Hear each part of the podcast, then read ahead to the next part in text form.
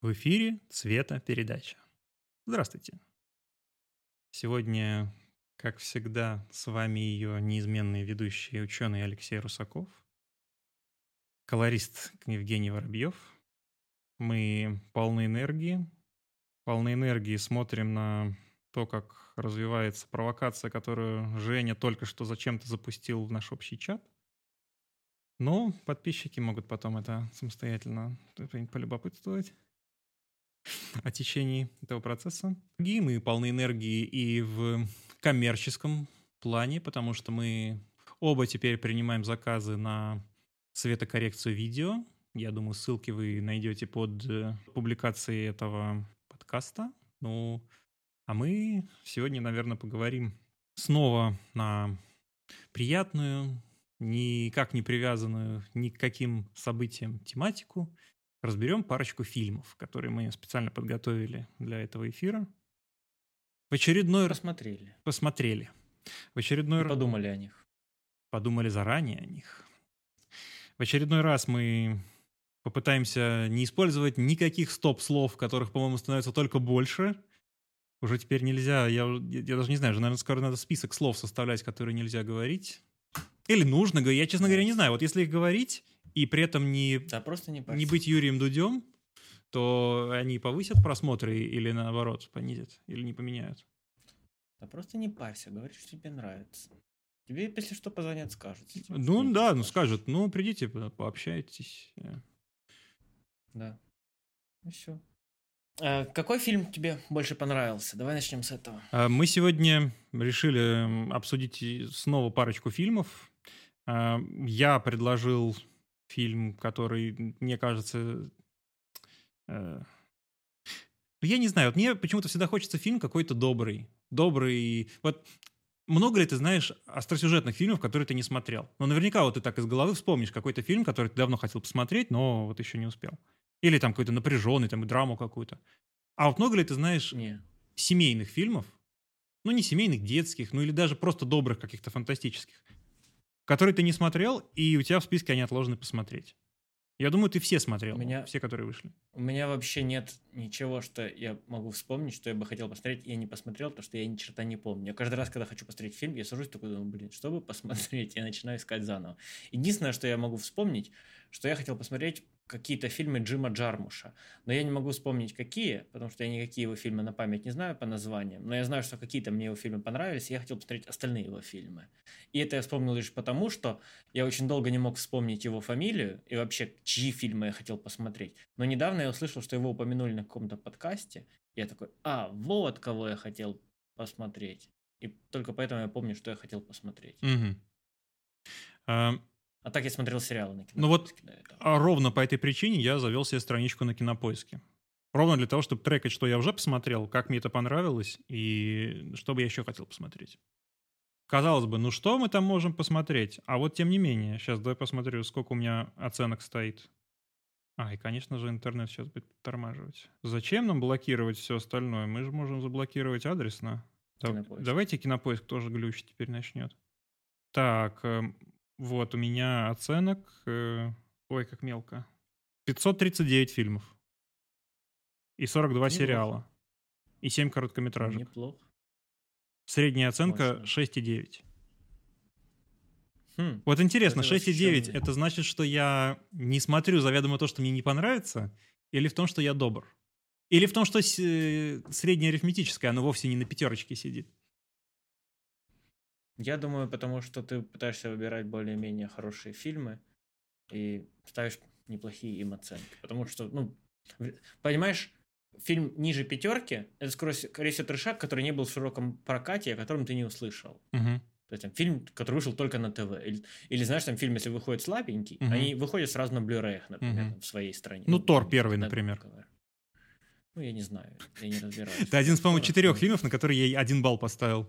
Один шар закатил лузу. Вот. То есть, если фильм выходит сразу на Blu-ray, шанс, что ты его посмотришь, куда меньше, чем если бы он вышел в широкий прокат, да? Угу. Поэтому я думаю, то, что выходит в широкий прокат, уже как бы немножко должно иметь оценку там чуть-чуть выше средней, потому что как бы, оно собирает деньги, люди ходят на него. Угу. То есть им это хотя бы интересно. Форсаж 19. Есть, хотя То есть, грубо говоря, мне кажется, фильм с оценкой 1, да, если она минимальная с 1 до 10, Ага. один же минимальная. Да. Это фильм, в котором ну, практически в половине фильма должно отсутствовать видео, как по мне. Мгм. То есть нет видеоряда, нет там звука в половине фильма. Ты такой, что происходит? Оно не работает, это кино. Два, ну там, наверное, очень, очень, очень плохое там артефачное видео. То есть звук вроде есть, а а видео артефачное. Там три артефактов мало, например. Ну вот, а, например, вот сюжет. представь себе, есть у тебя фильм по какой-то известной вселенной, там персонажи, они ведут э, какой-то осмысленный диалог, а потом там что-то происходит, что разрушает полностью созданную мизансцену глобальную, так что тебе дальше в принципе не, не интересно смотреть фильм, потому что очевидно, что те, кто его снимали, они вообще не понимают, о чем речь и что они задумывали. Ну, ставь. Насколько ты расстроился, столько и ставь. Вот, но Один, я, два, три, я так расстроен. По-моему, Тор первый, он вышел то ли после первого Железного Человека, то ли после второго.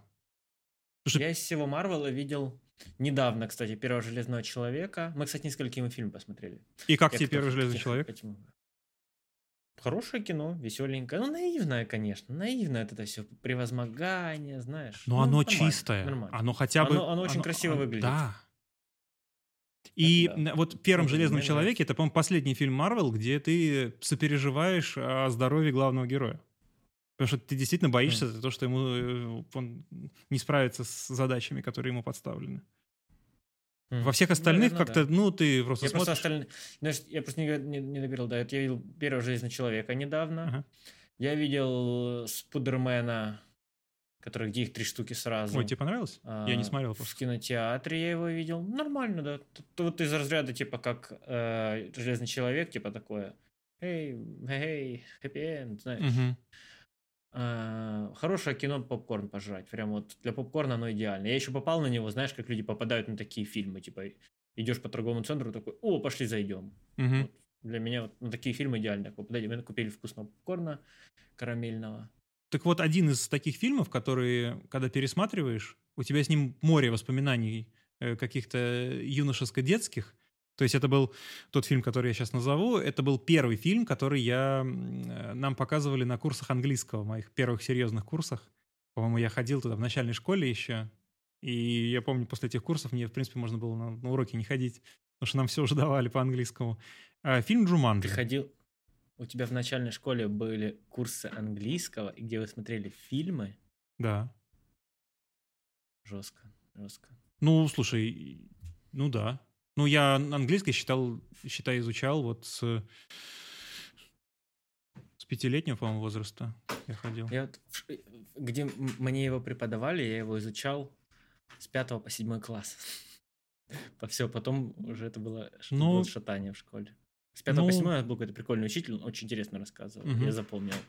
А больше я, я не помню, чтобы вообще было какое-то осмысленное его преподавание где-то. нормально. Ну, это грустно, конечно. Потому что английский, он вообще, в принципе, он периодизации очень сильно подлежит. То есть в какие-то годы ты, в тебя легче грамматика заходит. То есть какие-то самые ранние, естественно, это там не какие-то сложные вещи, это тебе просто в игровой форме что-то дают. Более того, а, то, как э, на этих курсах тогда отмечали сразу несколькими группами в большом актовом зале, отмечали Хэллоуин, это Мгм. одно из самых ярких вообще воспоминаний праздника для меня детских. Потому что Прикольно. Тогда объявляли конкурсы. Значит, э, первое это было открытка Treat. То есть ты делаешь эм, значит, открытку на тему хэллоуинскую, и проводился конкурс среди всех открыток. Ты делал, по- э, либо делал постер, а это, подчеркну, это были в середине 90-х, то есть там ни о какой печати, там э, верстки там на компьютере вообще речи не шло. То есть это только ручная работа, естественно, все было. Был маскарадный костюм, и, по-моему, еще что-то было, я уже не помню. И я участвовал в конкурсе открыток Trick or Treat. И я помню, я сделал акварельную картинку. Я взял из библиотеки старинные книги, с гравюр сделал накальку копии гравюр. Мгм. Там каких-то там с чертями. Там я, ну, честно говоря, уже плохо помню и боюсь, что даже фотографий не осталось. Перенес на, по-моему, 8 там картинок было, то есть два разворота, как бы один в другой вставлен был. Аква- акварелью эти картинки раскрасил. Ну, естественно, не я сам, мне это во всем помогали родители. Понятное дело, чтобы это выглядело не, не совсем кринжово. Как любой детский конкурс, он превращается в конкурс. э, Ну, естественно, естественно. времени. Мгм. Вот, но это было весело, там, никто не был против тогда, насколько я помню. Как у меня отложилось в памяти. А, И там еще была закладочка.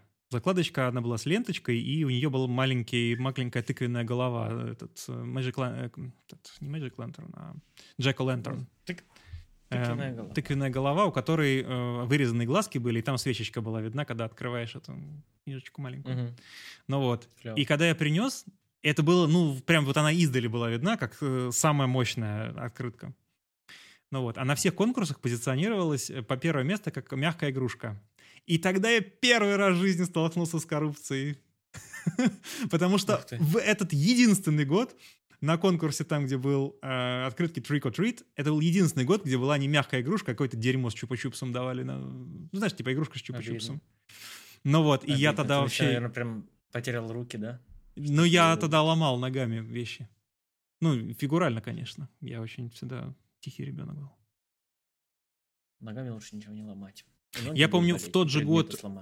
Э, Первое место вот за постеры получила девочка, которая, ну, просто такой вот, э, по-моему, А2 постер она сделала там, где, э, по-моему, из Белоснежки адаптация, там, где колдунья варит зелье какое-то в чане. Мгм. Вот она что-то такое сделала, красиво было, да. А костюм, ну, там костюмы, собственно, я не помню, может, там действительно хороший костюм был, не отложилось. Но вот так, да, я, конечно, было огорчение. Я прям в несколько вечеров, даже своих вечеров я несколько вложил, я молчу, там сколько родителей это подбирали эти гравюры для меня. Короче, если дарить тебе подарок, то это должен быть не чупа-чупс. Главное, чтобы не чупа-чупс. Знаешь, такой, типа, за 2000 рублей, такой карамельный, такой, да-да-да, дубина. Так вот, возвращаясь к фильму. Вот есть фильм «Джуманджи», который мы тогда смотрели, первый фильм, который я смотрел в английской, в английской версии. Потому что, если кто не знает, то в 90-е годы смотреть фильм на английском, это было, ну, в общем, не как сейчас. Ты набрал что-то в гугле, и что-то тебе выскочило. Тогда это была целая задача — найти фильм на английском.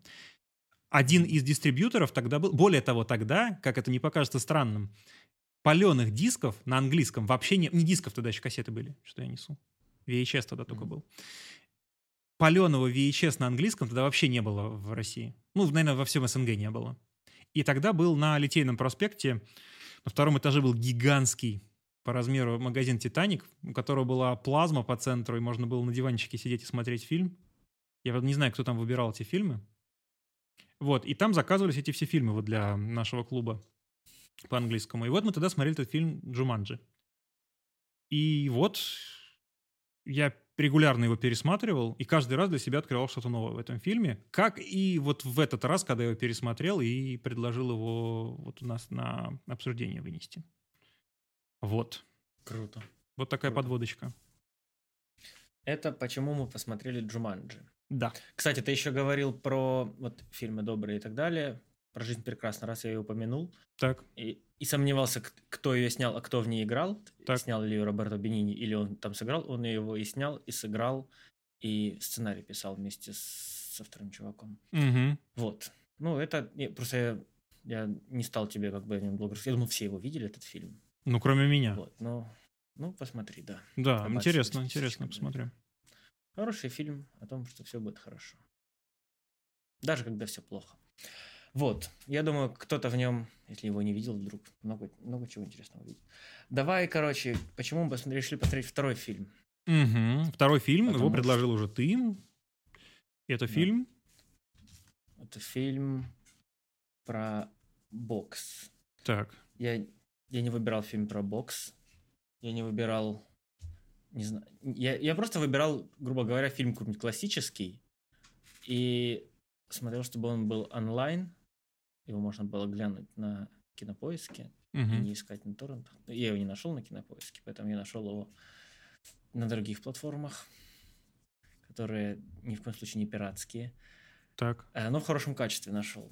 Вот и правильно. Вот, что мне было интересно? Мне было интересно посмотреть какой-нибудь довольно классический фильм. На, И а на раздаче, подумал- на раздаче сразу были люди? Шутка, шутка, да. Все, мы онлайн-платформа. Ну, это же фильм про бокс, конечно, там были люди на раздаче. Да, вот это правильно. Каждый соперник был на раздаче. А, ну, в общем, мой выбор обуславливался тем, что есть определенный пул фильмов, название которых, если я вижу, я, я что-то слышал, что этот фильм существует, и что он чего-то значимого и несет в себе, mm-hmm. я такой сразу, о, вот это я смотрю. То есть я перестаю выбирать, я просто слышу, что этот фильм, который я о нем когда-то ранее слышал, чего-то подобного. Плюс я увидел, что его режиссировал Скорсезе, который как бы ничего, да. Не знаю, как сейчас, но обычно раньше считалось, что он ничего так снимает фильм. Угу. Вот, мне, это, мне этого хватило для выбора. Ну и, в общем-то, я не пожалел, что его выбрал. Плюс мне было интересно черно-белый именно фильм посмотреть, потому что все-таки ну, в последнее время мы не часто смотрим черно-белые фильмы. А посмотреть, как, как работали с черно-белым материалом люди, ну как работали. Ну как экспонировали хотя бы. Получалось.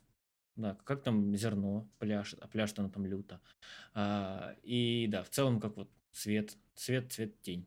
Цвета нету, осталось цвет, тень. Вот. Было интересно посмотреть. Угу. Ну и он же еще получается... Ну ты не сказал, что это ну, фильм ну, «Бешеный бык». Да, фильм «Бешеный бык», он типа биографический. А, тут, наверное, будем когда уже обсуждать будет, будут вопросы, но это типа биографический фильм про боксера Джейка Ламотту. Я думаю, мы начнем с Джуманджи, а потом уже угу. начнем копаться в потных боксерских буднях. Угу. Ну, возвращаясь к Джуманджи, э, ты смотрел, кстати, вот э, новую версию Джуманджи, которая Нет. про компьютерные игры с Дуэйном Джонсоном? Я не смог. Я Нет. начал смотреть. Я... Ну, то У есть... меня даже желания не появилось. Ну, понимаешь, уровень, вот когда у тебя начинается диалог с... Э, ну, я не знаю, то есть настолько... То есть ссылаться на то, что это современный язык, когда он просто более примитивный, э, ну, я не знаю, я не покупаю этот аргумент, как британцы говорят. Ну, просто, ну, я просто не могу это смотреть. Когда примитивная речь и какой-то даже глобальной проблемы не развивается. То ли дело э, классический фильм «Джуманджи». Показывают восхитительные съемки, причем красивые, как натурные съемки. И там сначала идет э, как бы имитация того, что э, начало прошлого века снимают.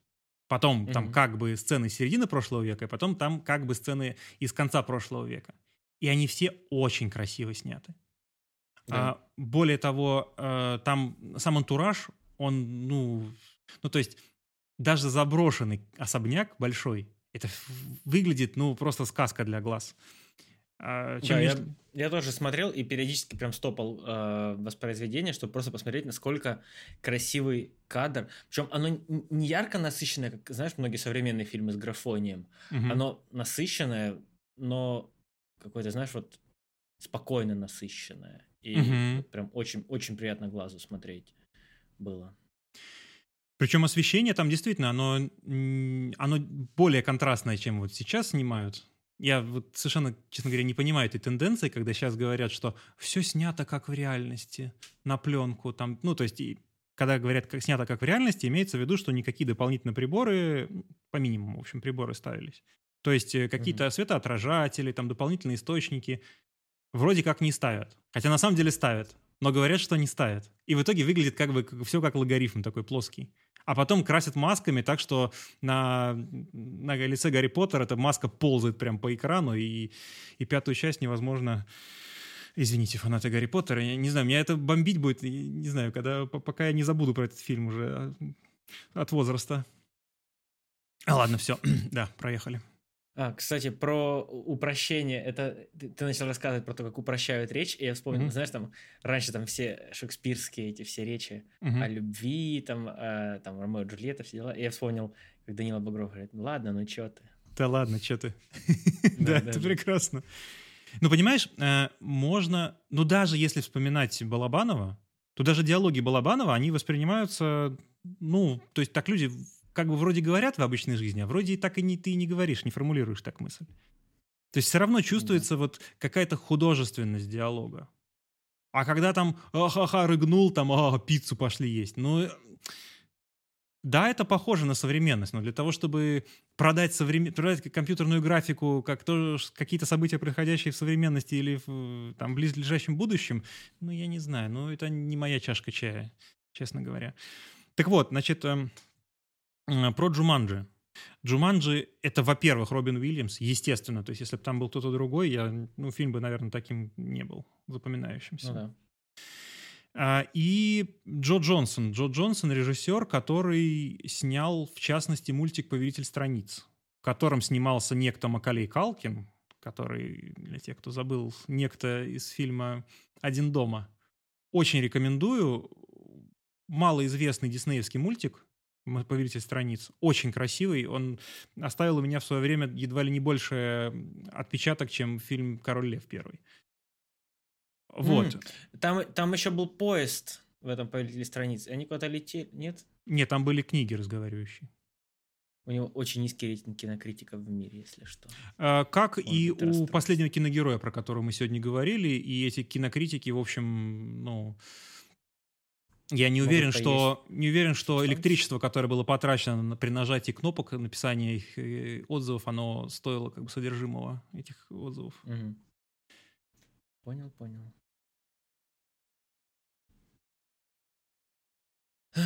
Так, ну...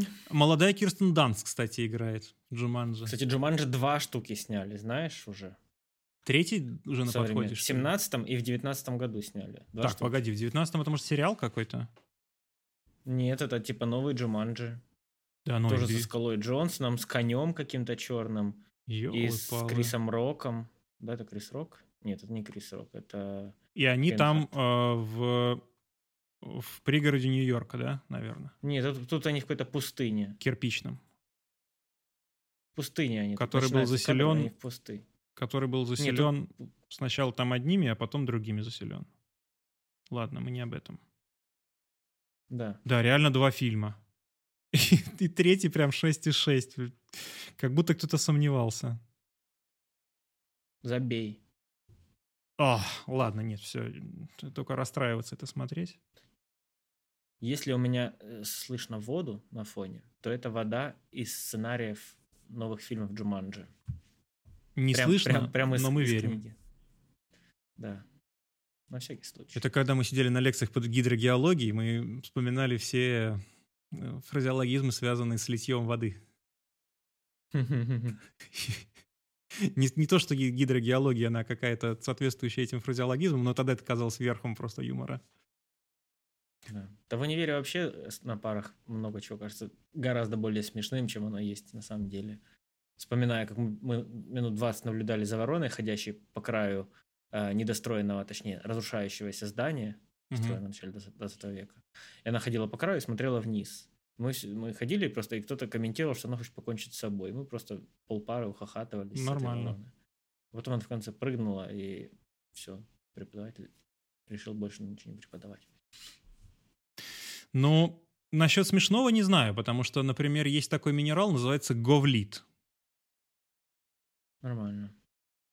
Судя по цвету на твоем экране, он похож на мифрил из World of Warcraft. Ну, он, да, он такой натечный, натечно-агрегатный. А есть, например, порода называется блёдит.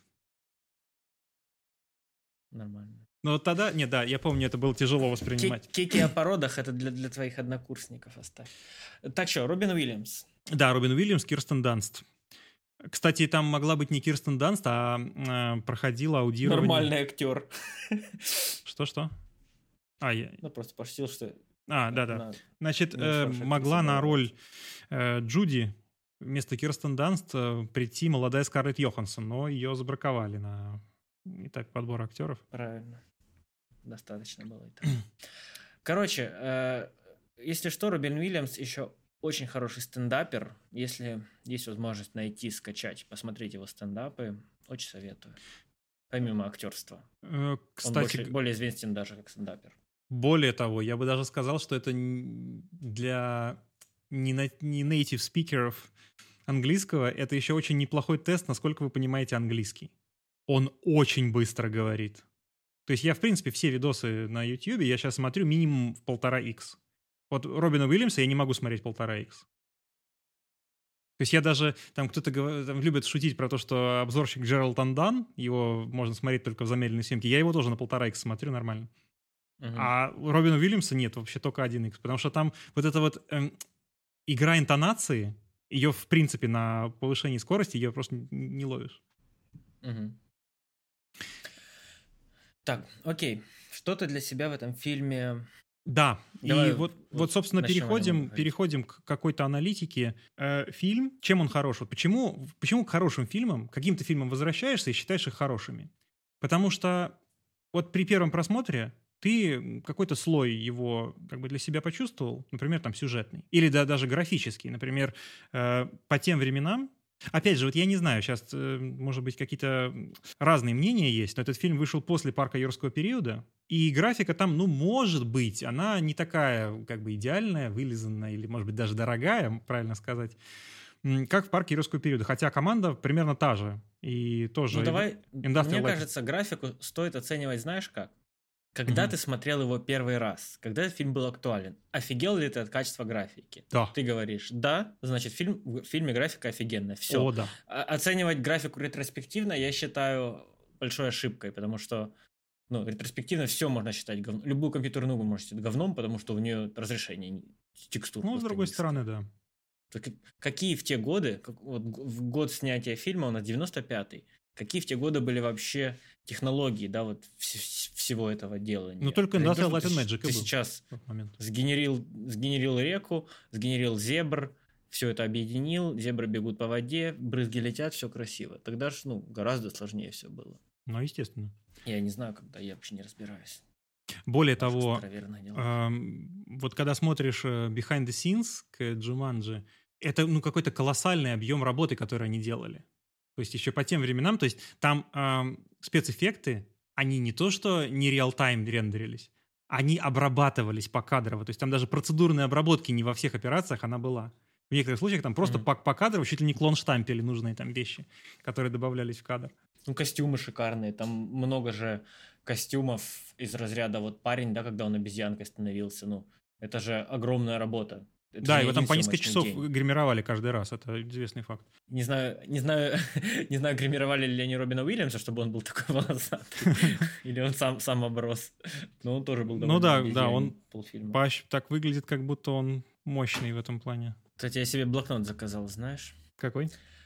Ну, я в итоге решил попробовать местного производителя, которых я тебе скидывал, ребят. Не Мгм. буду их рекламировать. Пока. Пока не посмотрим. Да. И у них еще очень прикольный еженедельник, который от- отрывной, понял, маленький, типа Мгм. А7, по-моему. И на нем вот один маленький отрывной А7 листик, и на нем 7 дней недели разбито. Мгм. Отрывной. Мне, мне казалось, прикольная идея, на недельку набросать, знаешь, в общих чертах чего-то. И когда закончится, оторвать, и все. Ну, про магические артефакты в как бы в реальном мире, ну, какие хорошие детские фильмы? Ну, «Охотники за привидениями», возможно. Там не совсем магические артефакты, там что-то другое. Ам, А зачем, а зачем ты пытаешься систематизировать, что это сюжет, вот на такие-то, такие-то тематики? А я мне, про... мне кажется, Ну, прикольно просто его смотреть. Они, да. они классно сделали, что это в древности Безусловно. было, потом это повторилось. И это циклично все, это прикольно. То есть это не нужно типизировать, мне кажется. Понимаешь, э, и когда мы говорим про разные уровни повествования, то есть мы э, сначала непосредственно про сюжет. И обычно, когда Мгм. вот говорят, вот все сюжеты уже давно там изобретены, там уже давно рассказаны. А какие еще сюжеты изобретены? То есть вот этот сюжет, он в таком виде, как вот до этого в кинематографе, я не могу вспомнить, чтобы он был, ну, каким-то избитым там или э, каким-то, может быть, неинтересным или каким-то предсказуемым, например. Я не могу сказать, что сюжет Джуманджи предсказуем. То есть понятно, что ну, тебе интересно, а какой же там будет, какая же будет развязка. Или там, Мгм. там погибнет ли кто-нибудь, или там что в конце, как, как они справятся с этими значит, препятствиями. Нет, э, ну, ты сидишь, смотришь, не понимая, как это работает. Э, Вот, кстати говоря, э, в фильме много разных паскал, па- пасхалок. Потому что, например, э, когда охотник Ван Пелт заходит в оружейный магазин, и э, продавец его спрашивает, а вы работаете на почте? Тогда же в те годы, как оказывается, был, было несколько историй, то, по-моему, это мато- вроде как это масс-шутинги были в Америке, которые были устроены э, сотрудниками почты.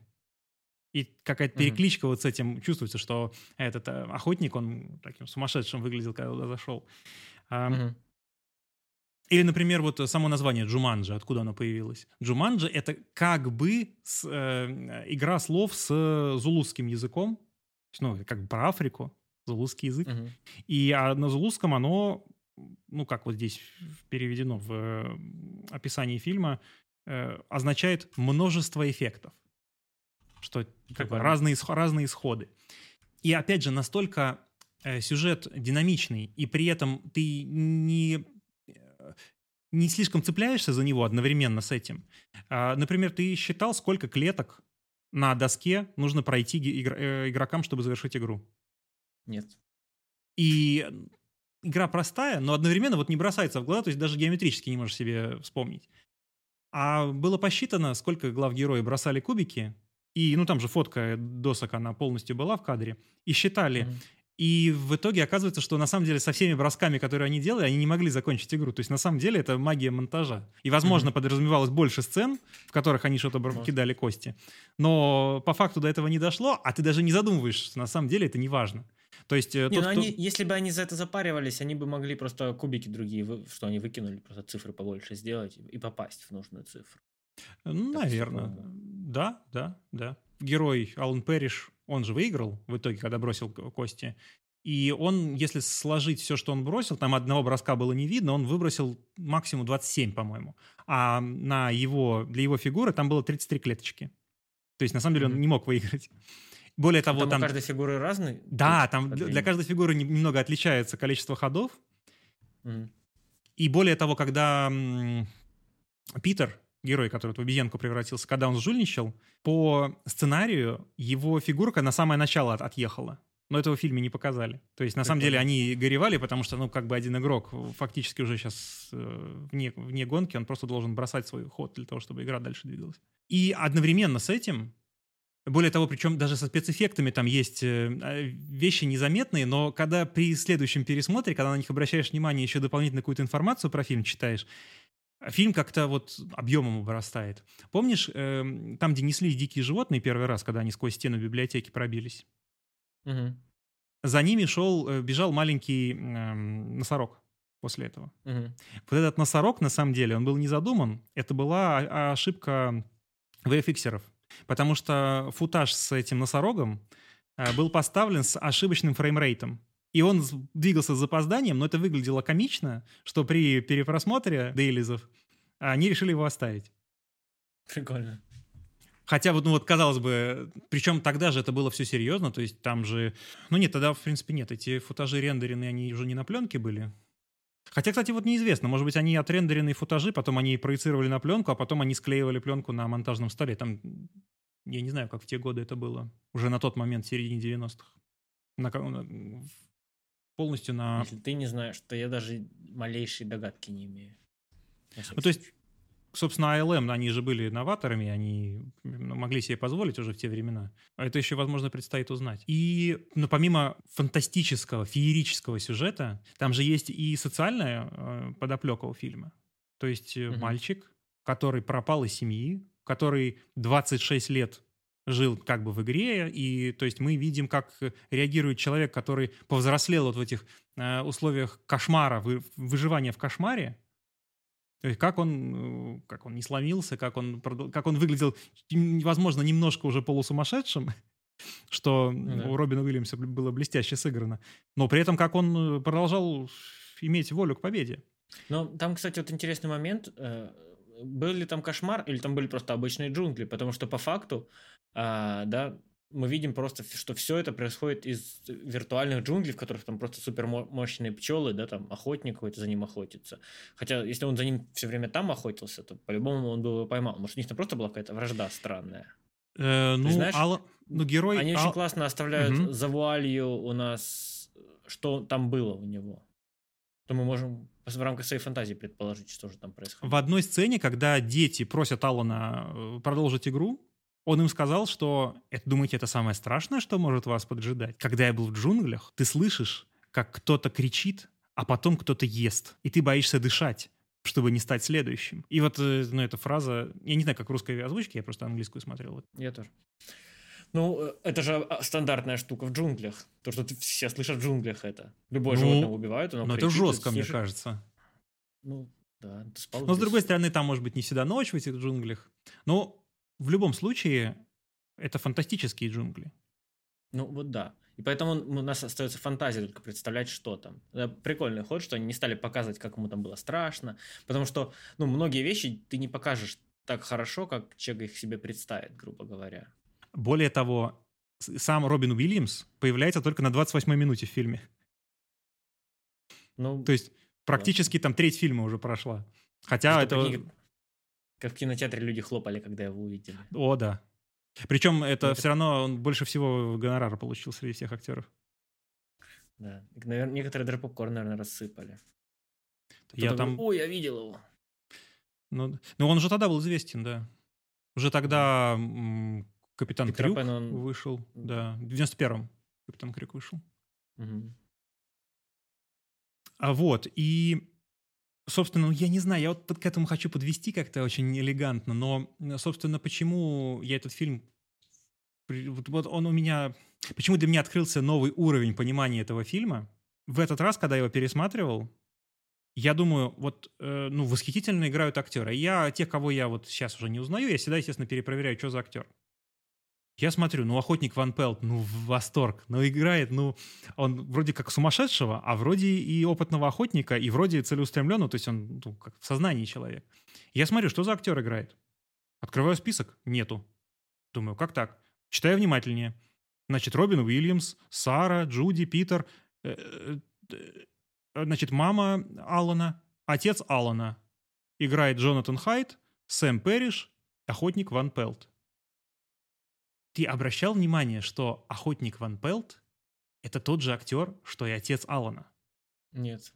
А как ты помнишь, Алан, он перед тем, как пропал, он поругался со своим отцом, сказал, что он его никогда не будет разговаривать, что он идет из дома. И 26 лет его не было.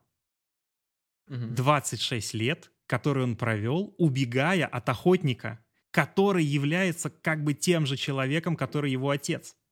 То есть он убегает от своих собственных комплексов и проблем детства. Это вообще бам глубоко. Классно, да.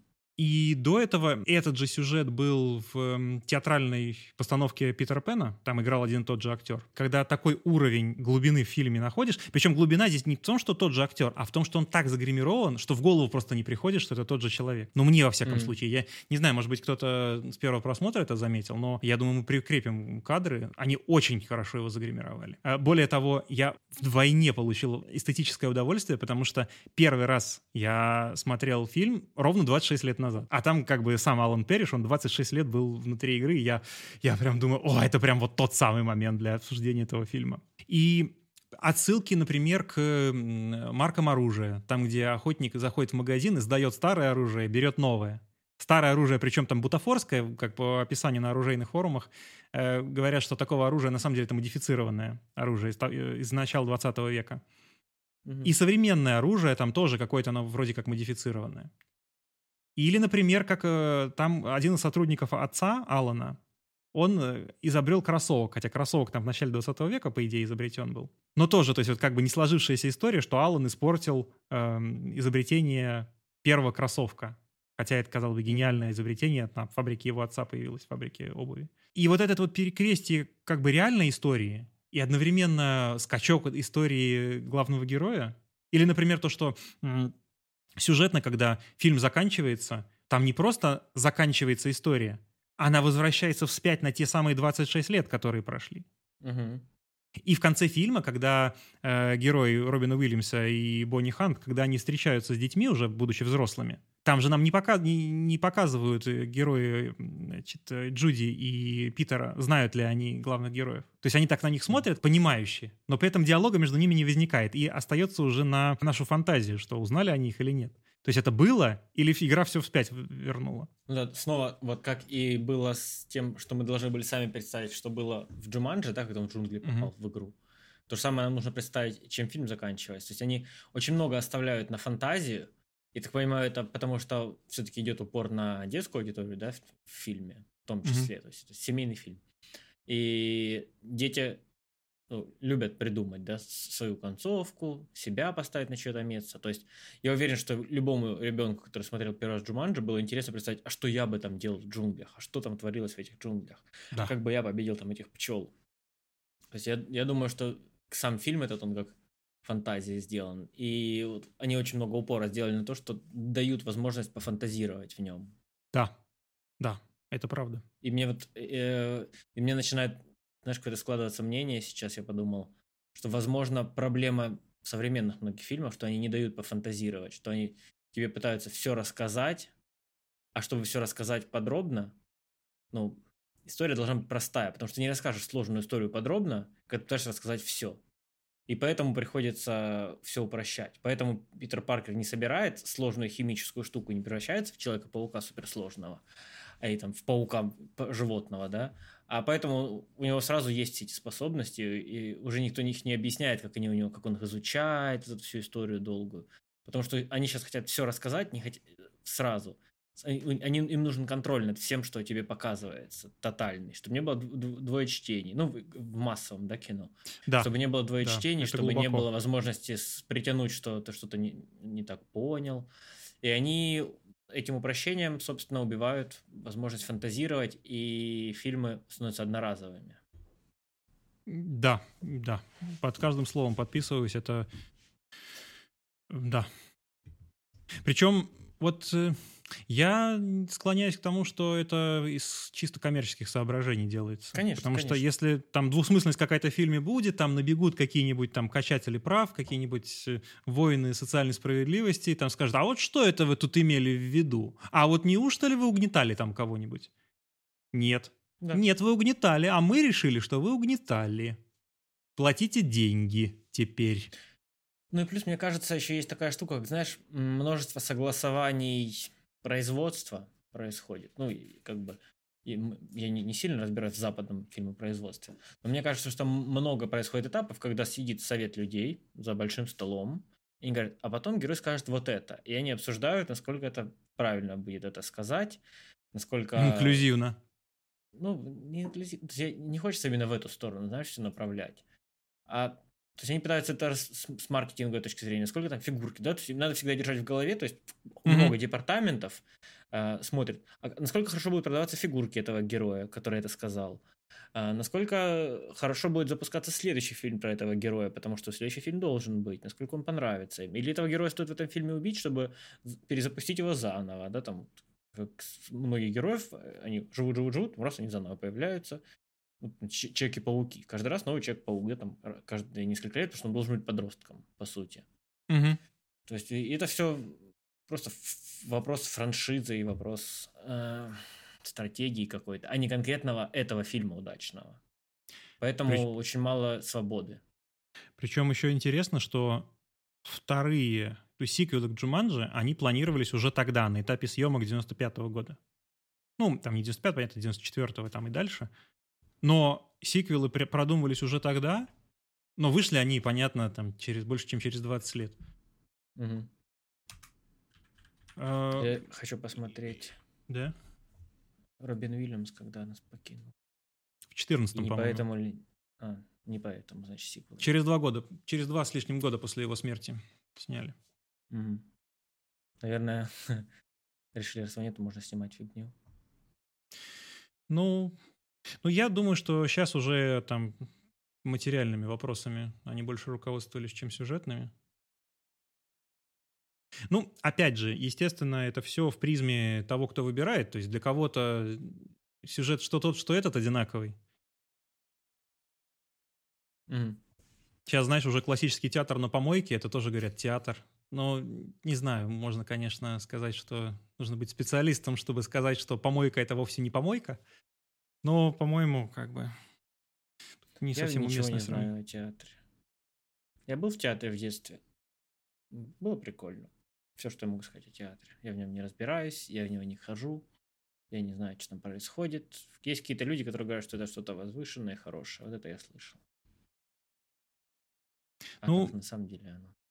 Понимаешь, вот тут вопрос-то не в том, чтобы разбираться, а в том, чтобы понимать, что, что буквально означает слово «возвышенный». Ну вот есть актер, какие-нибудь актеры, у которых вот он показывает какую-то жест или позу, или мимику какую-то, мимическую какую-то э, композицию. Mm-hmm. И ты сразу понимаешь, о, вот это красиво, вот это вот было бы интересно, как он в жизни, посмотреть, как он в жизни так сделает. А есть, э, у которых, знаешь, ни одна мышца на лице не дернется. Вот какие основные претензии, например, сейчас э, сбились с основной темы э, в доводе? Большинство основных претензий было, что главгерой, у него просто, ну, вообще, вообще эмоций на лице нет. Ну, в рамках фильма, может, это неплохо, но действительно, ведь актер, он, ну, никак себя не проявляет. У меня еще смешило, э, что все диалоги строятся на том, что говорят какую-то фразу, а в ответ спрашивают, что это такое? Да, ну это Нолан, это, уже, это, уже скорее Нолан, чем конкретно этот фильм. Ну я просто посмеялся. Ну и тут же такого нет. Тут же все диалоги, они... То есть даже диалоги, где там какой-то глав... Э, там, герой Питера, он начинает бояться, и его э, там на него сначала Робин Уильямс кричит, а потом его, значит, Сара говорит, что «Робин, ты, ты чего?» Тот, ой, да ладно, извини, я, значит, переборщил. И вот такие мелкие элементы семейной, вот, детского семейной жизни, детского воспитания, это одновременно и чувствуешь, что, ну, как родство с такими персонажами, что это живые герои. И одновременно mm-hmm. то, как обыграно, и то, как выходит из этой ситуации, что персонажи не токсичные. И именно вот не в том, опять уже в каком-то испорченном определении этого слова, а в классическом понимании, когда э, человек никак не пытается самоутвердиться за счет других, когда они, все герои хотят вместе решить какую-то задачу. Угу. И эта задача, она как бы является фантастически вымышленной, но одновременно мы параллельно понимаем, что это на самом деле вот как разговор о взрослении человека и о борьбе его с его же собственными комплексами детскими. Угу. И вот, ну, это для меня фильм делает э, большим фильмом, детским, и одновременно который ты каждый раз пересматриваешь, и какие-то мелкие вещи для себя э, находишь, и, ну, как, Слоистость. думаешь, думаешь над ним. То есть это, да, не, это не фильм про пиццу. Я... Мне вот, мне тоже кажется, это прикольно, да, что там можно делать аналогии на детские, а, да, вот всякие штуки, взросления и тому подобное. Но у меня почему-то, когда я его смотрел, была мысль, даже не, не когда я смотрел, а когда я посмотрел его, она у меня вызвала какую-то ассоциацию, знаешь, вот с детством, которое, наверное, про одинокое детство. Знаешь, вот когда, не знаю, было ли тебе такое, ты летом сидишь дома, да дома никого, там, там лет, не знаю, 8-10, я не могу даже сказать. Дома mm-hmm. никого. Ты выходишь на улицу летом, во дворе никого.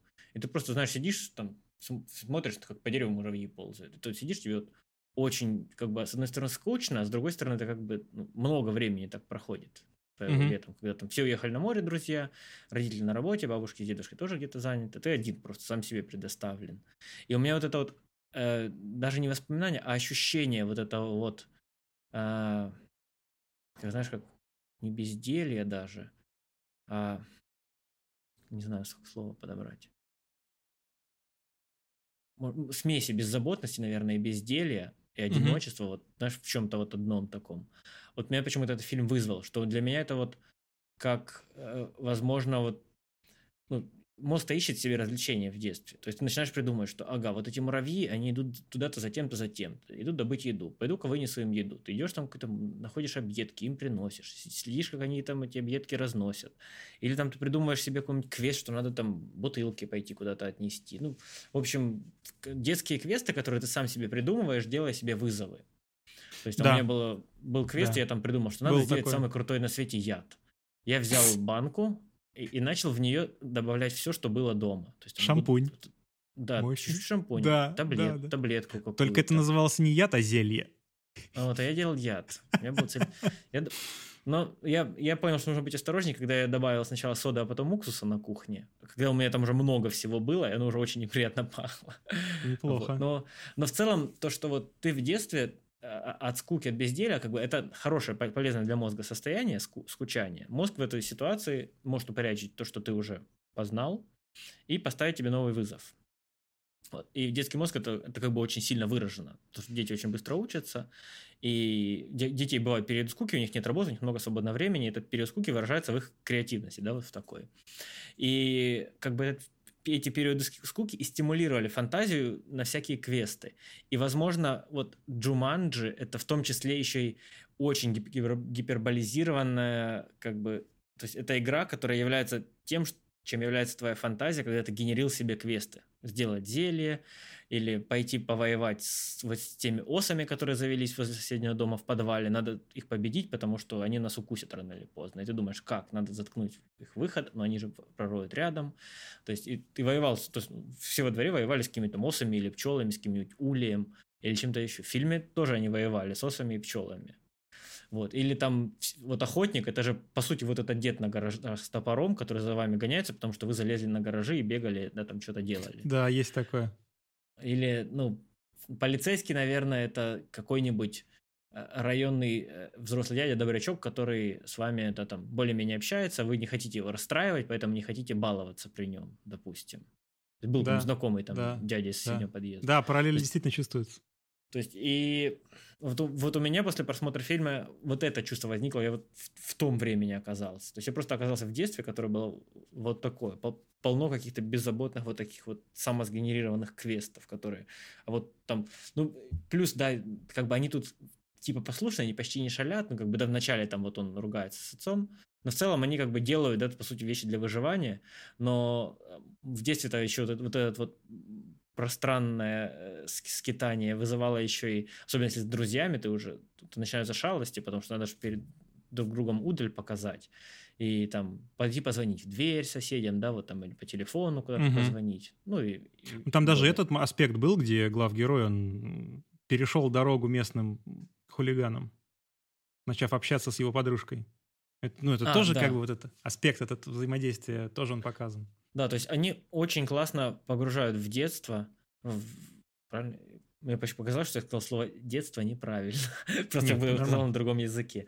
Вот, они погружают в детство тебя, но такими, знаешь, вот как... Не просто говорят, вот представь, что ты был ребенком, а они тебя погружают другими... То есть они показывают нереальную ситуацию, но тебя возвращают в реальное детство этим. Мне да. показалось это очень интересным. Да, да, так и было. А и... завершая тему про двуединство отца э, Алана и охотника Ван Пелта из игры, э, на каждое задание, ну, на каждое новое препятствие в кристалле в игре было двустишие. И двустишие, которое было связано с появлением охотника, звучит так. A hunter from the darkest wild makes you feel just like a child. Mm. Это прям оно. Это оно же и есть. Это, о, да.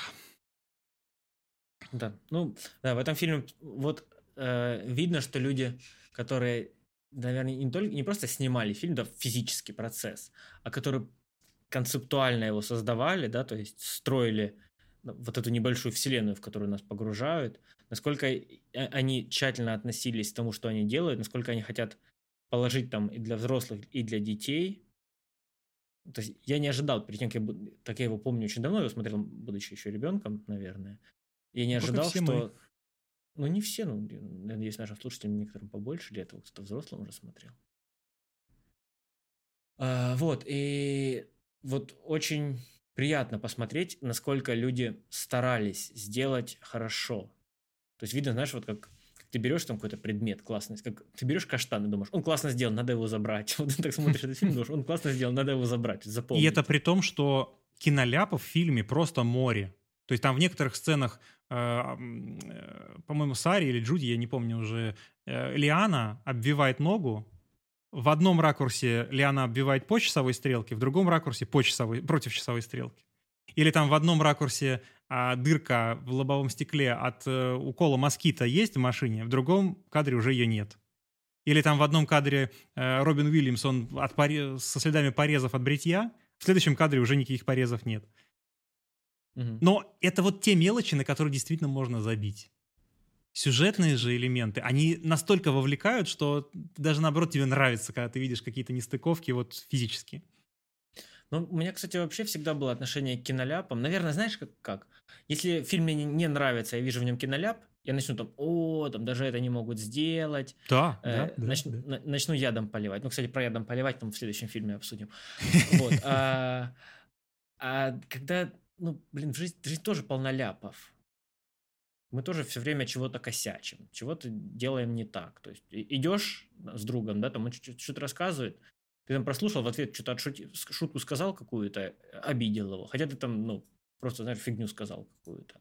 Или там наступил на жвачку, и, ну, там, или уронил что-то, и сразу на это наступил. Знаешь, бывает такое. Угу. Или там телефон уронил. Купил новый телефон, на следующий день уронил разбил. Ну, как бы это не, Я тут мороженое на, на днях первый раз в жизни уронил на, на асфальт.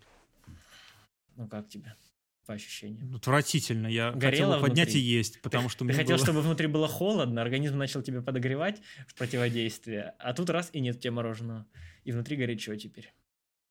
Я всегда боюсь, у меня есть страх, если это случится, я расскажу обязательно, уронить арбуз посреди улицы, так что прям, знаешь, на куски. О, я видел такое однажды.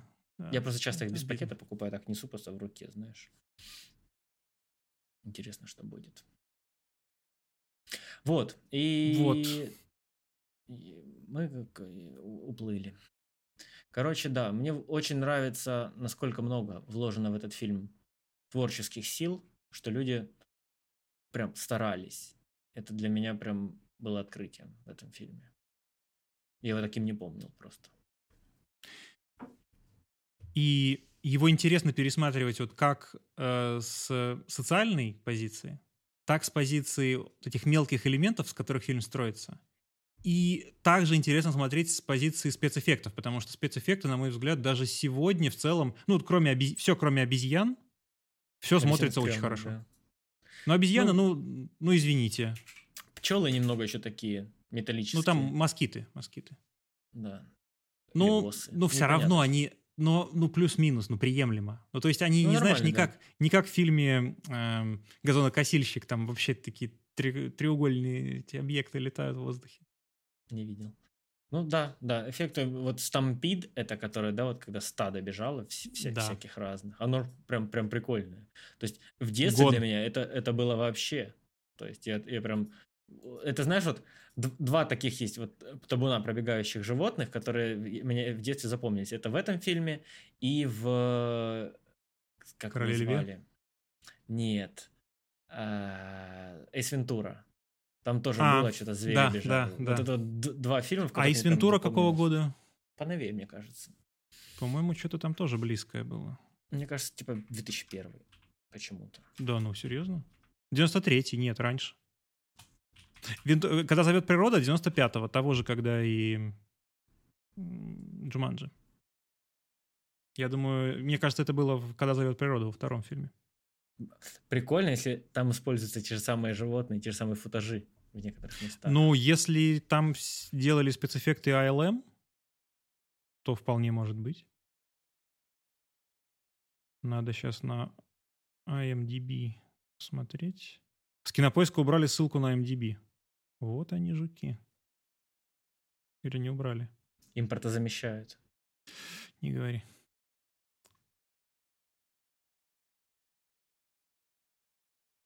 Да, рейтинг действительно убрали. Раньше было рейтинг э, кинопоиска, рейтинг IMDb.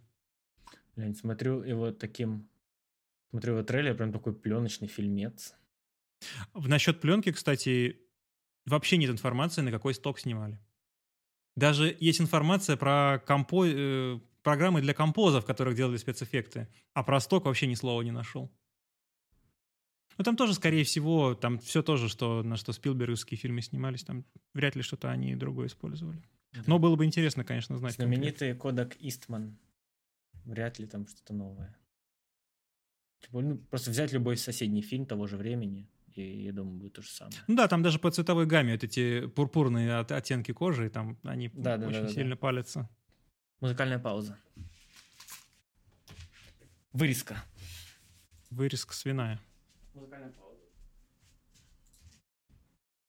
Веганы, ставьте плюс в чат. Ну, говорят, что другая компания, что не ALM. Special Effects, Alterian, Available Light Productions и Rhythm and Hues Studios. Не, не Industrial Light and Magic. Второй или первый? Второй из Вентура, Nature Calls. Мгм. Интересно. Ну, я думаю, с Джуманджи мы закончили. Да. Хотелось бы, конечно, разбирать прям сюжетно, но я думаю, что э, в рамках легкого подкаста рассматривать весь сюжет — это перебор. Да. Не, ну, Если кому-то кажется, хочется, оставляйте просто- свои комментарии. Будем подробнее описывать фильмы. Будем подробнее анализировать фильмы. нашими бархатными голосами. Я просто подумал о том, что в целом идти по сюжету фильма, это как-то... Ну, типа его... То есть смотреть фильм, который ты не видел, слушать о нем подкаст, это прикольная идея, но мне кажется, лучше посмотреть фильм, а потом, знаешь, типа, послушать чьи-то мысли об этом фильме. Ну, мы не претендуем на звание аудиокниги, мне кажется, надо все-таки сначала фильм Да, посмотреть. да, да. Поэтому, мне кажется, вот пересказ э, сюжета, он, наверное, имеет смысл, если, знаешь, вот как бы обсужди... сюжет строит, как бы развитие истории, твои мысли по поводу этой истории меняются в, в течение сюжета. Я придумал. Для наших специальных подписчиков на Boosty мы будем заранее публиковать название фильма, который будет рассмотрен, чтобы они успели его посмотреть. Вот так. Да, прикольно. Мы вот даже, наверное, в этом выпуске мы так и сделаем просто. Да. Да. Так что, если нас кто-то слушает на Boosty, то вы уже знаете. Вы уже посмотрели эти фильмы, если хотели. Да, у нас появился первый подписчик на Boosty. Ему будет отдельная благодарность в нашем чате. И, как мы теперь уже поняли, возможность нас критиковать безвозмездно, безнаказанно. Безнаказанно.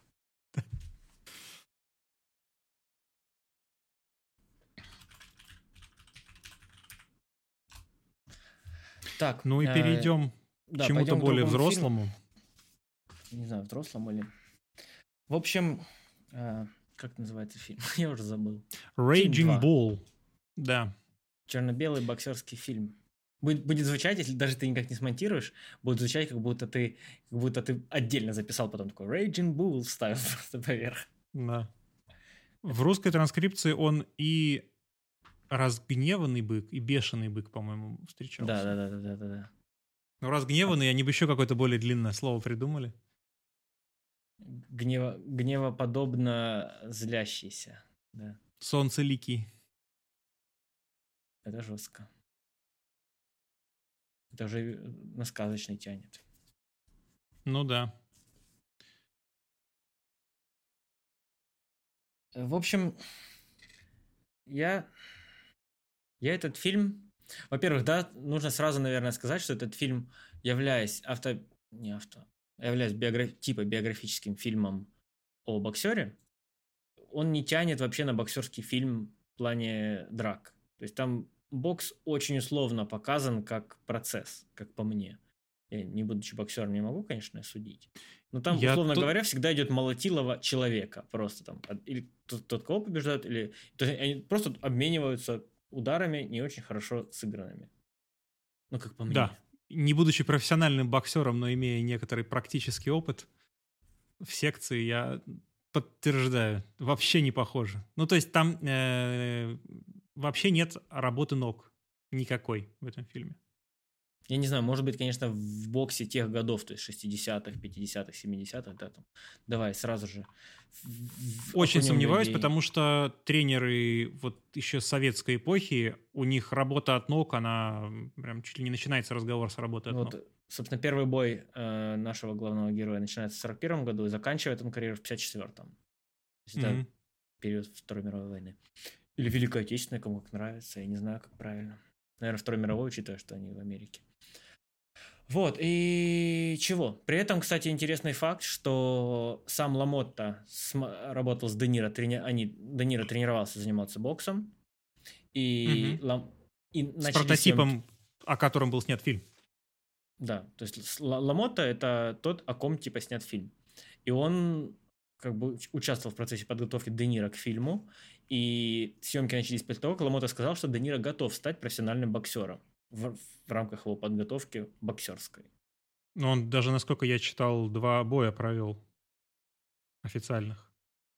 Де Возможно. Я не, не, не глубоко... Я почему-то вот не стал, знаешь, прям копать э, вот фильм. Вообще, я вот когда начинаю смотреть, смотрю первый раз какой-то фильм, я стараюсь его посмотреть, вообще ничего о нем не изучая заранее. Угу. А после этого я изучаю только если, знаешь, мне прям хочется копнуть. Например, там вот фильм «Последний император», да, вот о последнем императоре Китая. Мне прям угу. интересно было потом почитать историю Китая. Я прям сидел, прям, о, хочу смотреть, хочу читать. Вот. Угу. Тут у меня во время просмотра фильма, мне, вот здесь у меня как-то так получилось, что мне стало интересно смотреть во время просмотра фильма. Я смотрел, э, у меня, да, там, Википедию Ламотты настоящего, не фильма. То есть мне, мне больше стало интересно посмотреть и, и информацию о самом Ламотте, то есть насколько это соотносится фильм э, с реальным боксером. Мне было, я смотрел, когда он побеждал, проигрывал, как долго у него были серии поражений, побед, да, то есть и соотносится ли это с тем, какой он в фильме. Скорее, у меня вот такие какие-то желания были сравнивать реальность и, и фильм, чем знаешь, там, типа, как они снимали, или в каком городе они снимали и тому подобное. Вот почему-то mm-hmm. так было интересно. Ну и... Ну, на самом деле, вот первое, просто что хочется сказать про этот фильм, я не знаю, то есть, ну, может, у меня какое-то предвзятое отношение, может быть, я с Де Ниро не все фильмы смотрел, но вот, и, кстати говоря, в жизни для меня было довольно сложным переходом, когда я понимал, что если у тебя отторжение от какого-то персонажа, это значит актер хороший. То есть ты, когда перестаешь отождествлять работу актера с его персонажем, то, я не знаю, мне кажется, ты взрослеешь. У Де Ниро, ну, настолько отталкивающий персонажи, вот, ну, как, как если бы ты в жизни встретил такого человека.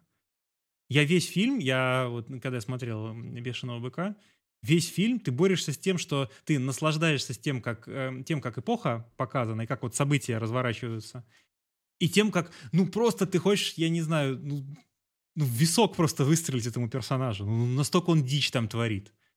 Угу. То есть, причем... ну, настолько токсичный человек, причем показан талантливым действительно спортсменом, ну, все, что он делает, он это либо разрушает его личную жизнь, либо разрушает его спортивную карьеру. Вот, то есть все либо его жизнь окружающих.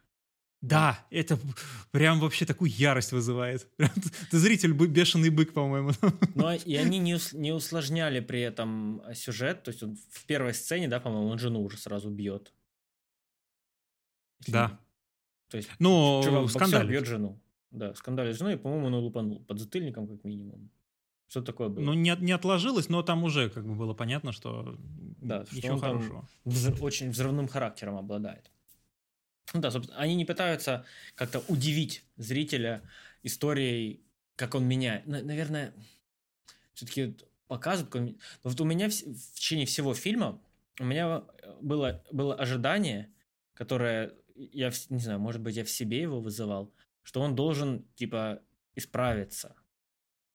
Вот у меня я все время думаю, ну так, ну сейчас он поймет, что нефиг ругаться с женой, там, с братом, а нужно просто заниматься спортом, знать, что они желают тебе всего хорошего, ну, да, там, успеха в этом твоем спорте и всем остальном. Давай, типа, пытайся. И он там начнет, да, там, стараться больше, что-то еще. И все время он чуть-чуть-чуть начинал побеждать, и снова он падал в эту яму э, ненависти, ревности, да, там, всего-всего подряд. Вот я не знаю, с чем связано то, что я э, пытался э, чтобы он исправился, наверное, ну, с чем-то у меня в голове С твоим связано. мировосприятием, с чем же еще? Да, то есть я пытался... Здесь же... Тут же еще, понимаешь, вот момент с э, персонажем, он мало того, что он токсичный, еще и показан, насколько он закомплексованный. Потому что в сцене, где он вот первый раз встречается со своей будущей женой Вики, блондинкой, мол, юной, ну, он, во-первых, видно, как он э, тяжело ему дается эта первая встреча, ну, вернее, то, что как ему хочется, и одновременно тяжело дается. И одновременно, когда он к ней начинает клеиться, ну, это просто какой-то, какая-то фантастика. Там было понятно, ну, то есть, начиная с момента, когда он говорит, подсядь ко мне поближе в машине, дальше он просто впустую тратит время. Потому что, ну, на такое предложение, когда она согласилась вообще ничего, даже ему никак не прокомментировав, просто взяла, легла ему на плечо. Ну, в принципе, все. Ну, дальше уже можно свидание как бы, ну, mm не развивать, так скажем. Но, э, ну, то есть она вообще никакого сопротивления не оказывала социального. То есть она ни, никак не хотела, чтобы он ее дальше добивался. Она уже была готова ко всему. А, вот, то есть там, как по мне, параллельно они развивают тему того, какой он как человек, и параллельно, да, там вот все его бои, они показаны очень условно. Но там идет интересный момент, потому что исторически, да, я так понимаю, они все-таки хотели, чтобы поклонники бокса фильм смотрели с боксерской точки зрения, да, то есть о Ламотте, им, что им было интересно. Там же параллельно идет его вот очень длинная история столкновений с Шугареем Робинсоном, который в истории остался куда более значимым боксером, чем Ламотта. Mm-hmm. То есть, наверное, и с точки зрения как, как чемпион он более значимым остался и как человек. Но если у Ламотты профессиональной карьере всего 106 боев, 83 победы, то mm-hmm. у Робинсона, давай сейчас расскажу, 174 победы при 201 бое. То есть Робинсон практически в два раза больше и дрался, и побеждал. Хотя начинали они оба в начале 40-х. Угу. То есть Робинсон в два раза больше времени был, грубо говоря, на ринге. На 10 лет он, по-моему, больше перебоксировал до, угу. до окончания карьеры. И первое, собственно, поражение Робинсона, это уже 41-й его бой, происходит как раз от Ламотты. То есть Ламотта, будучи вот этим вот яростным быком, да, который, которого тяжело удержать, который еле держит себя в руках в этой мясорубке, он побеждает. А, это первое поражение Робинсона. Представляете, человек 41 бой, и на 41-м, хотя он до этого Ламоту побеждал. То есть у них там вот такая история, что они начинали драться, были по сути одинаковыми боксерами, и у них было, по-моему, в истории 6 боев всего. Угу. И они начинали были равными, и в конце там уже там они даже были не рядом. То есть последние бои там уже было Робинсон был прям на голову лучше, и Ламота просто вот на характере, а, грубо говоря, выживал. Он проигрывал, но там фишка, он уже пытался просто не упасть. Его же фишка была очень долго, да, если ты по фильму посмотришь, что он не падал. Даже если он проигрывал, он не падал, он стоял все равно на ногах. То есть он проигрывал техническим нокдауном, да, то есть он не Вот падал. этот момент, кстати, мне в финале был совершенно непонятен, э, что Ламота хотел показать.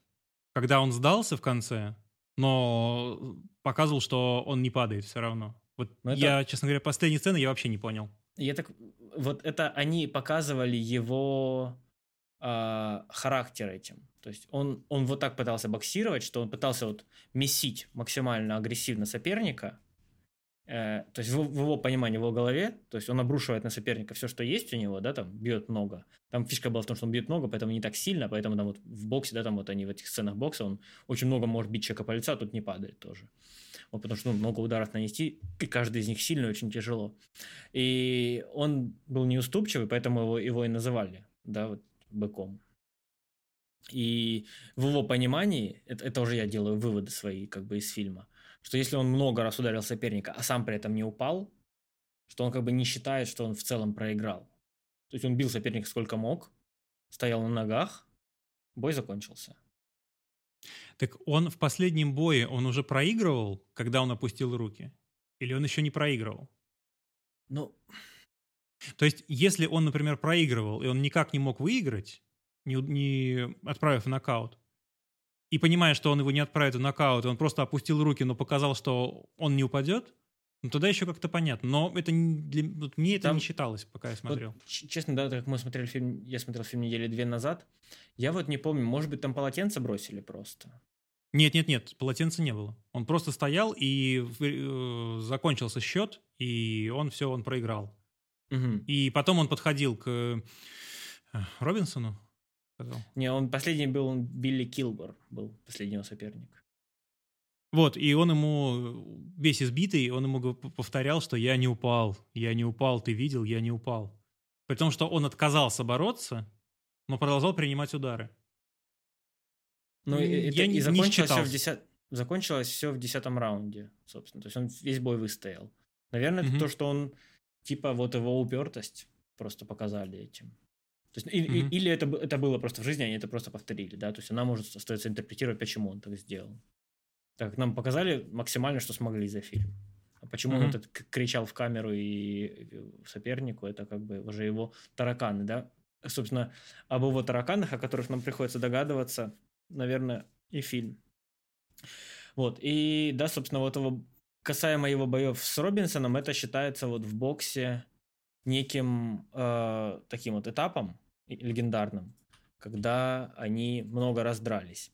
Там даже, вот, по-моему, на Википедии есть отдельная, э, отдельная статья как раз про их вот многоборье, если можно так сказать. Да, вот 5-6 боев у них было. Mm-hmm.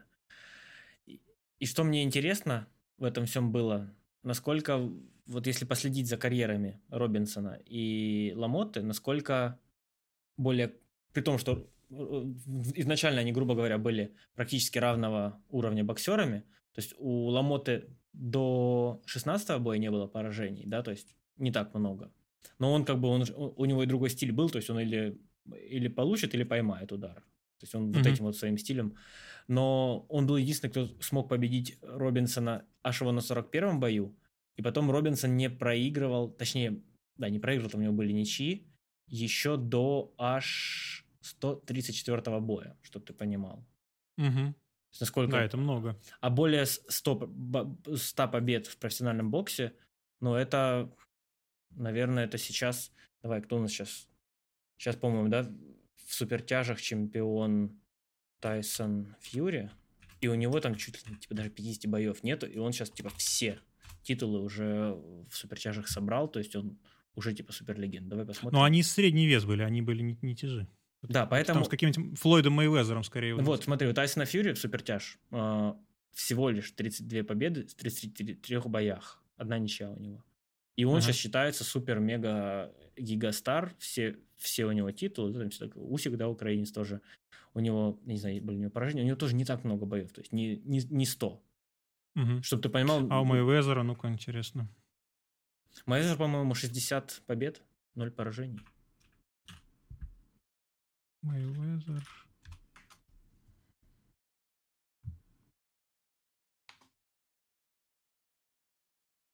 Ллойд Мейвезер. У него должен был быть 60-й, по-моему, с этим, с UFC-шником. А, 50 у него.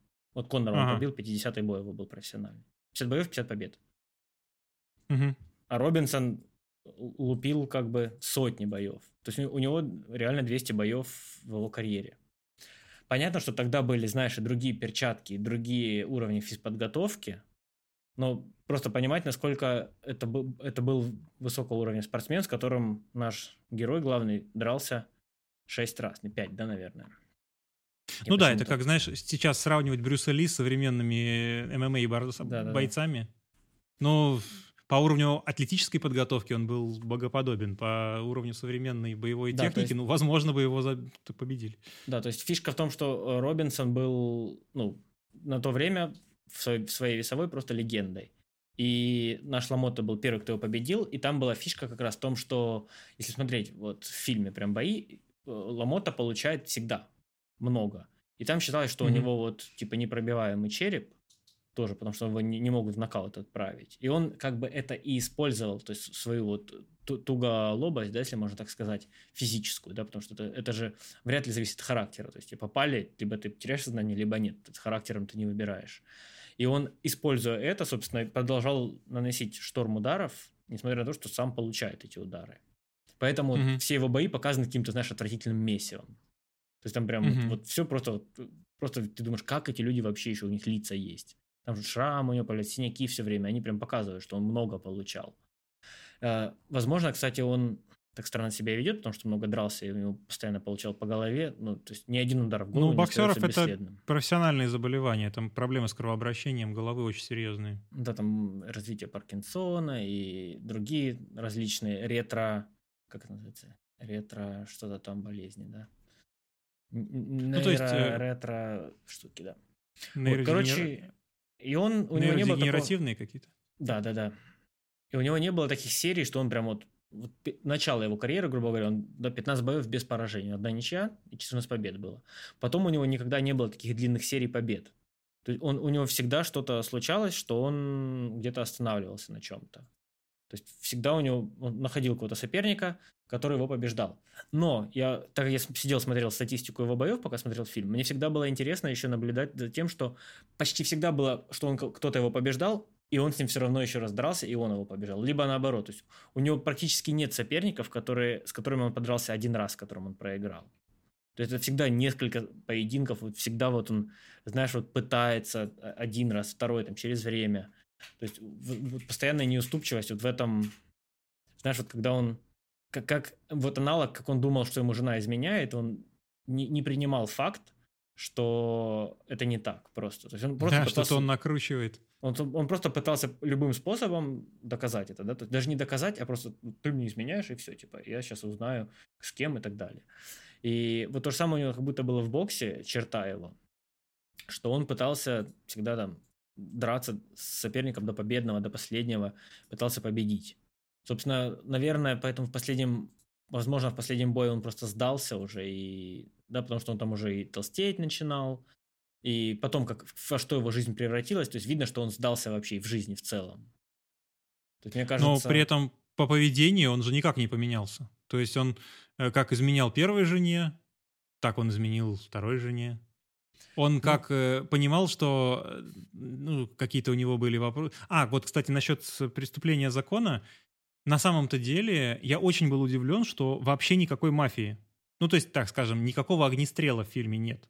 Потому что в те времена, а извините, там, крестный отец, это в те же времена. Угу. И, в общем, он за все, что он делал, он никогда, ну, от серьезных людей мафиози, он mm. ни, никогда его не заставляли отвечать. Хотя так там понимаю, было за что.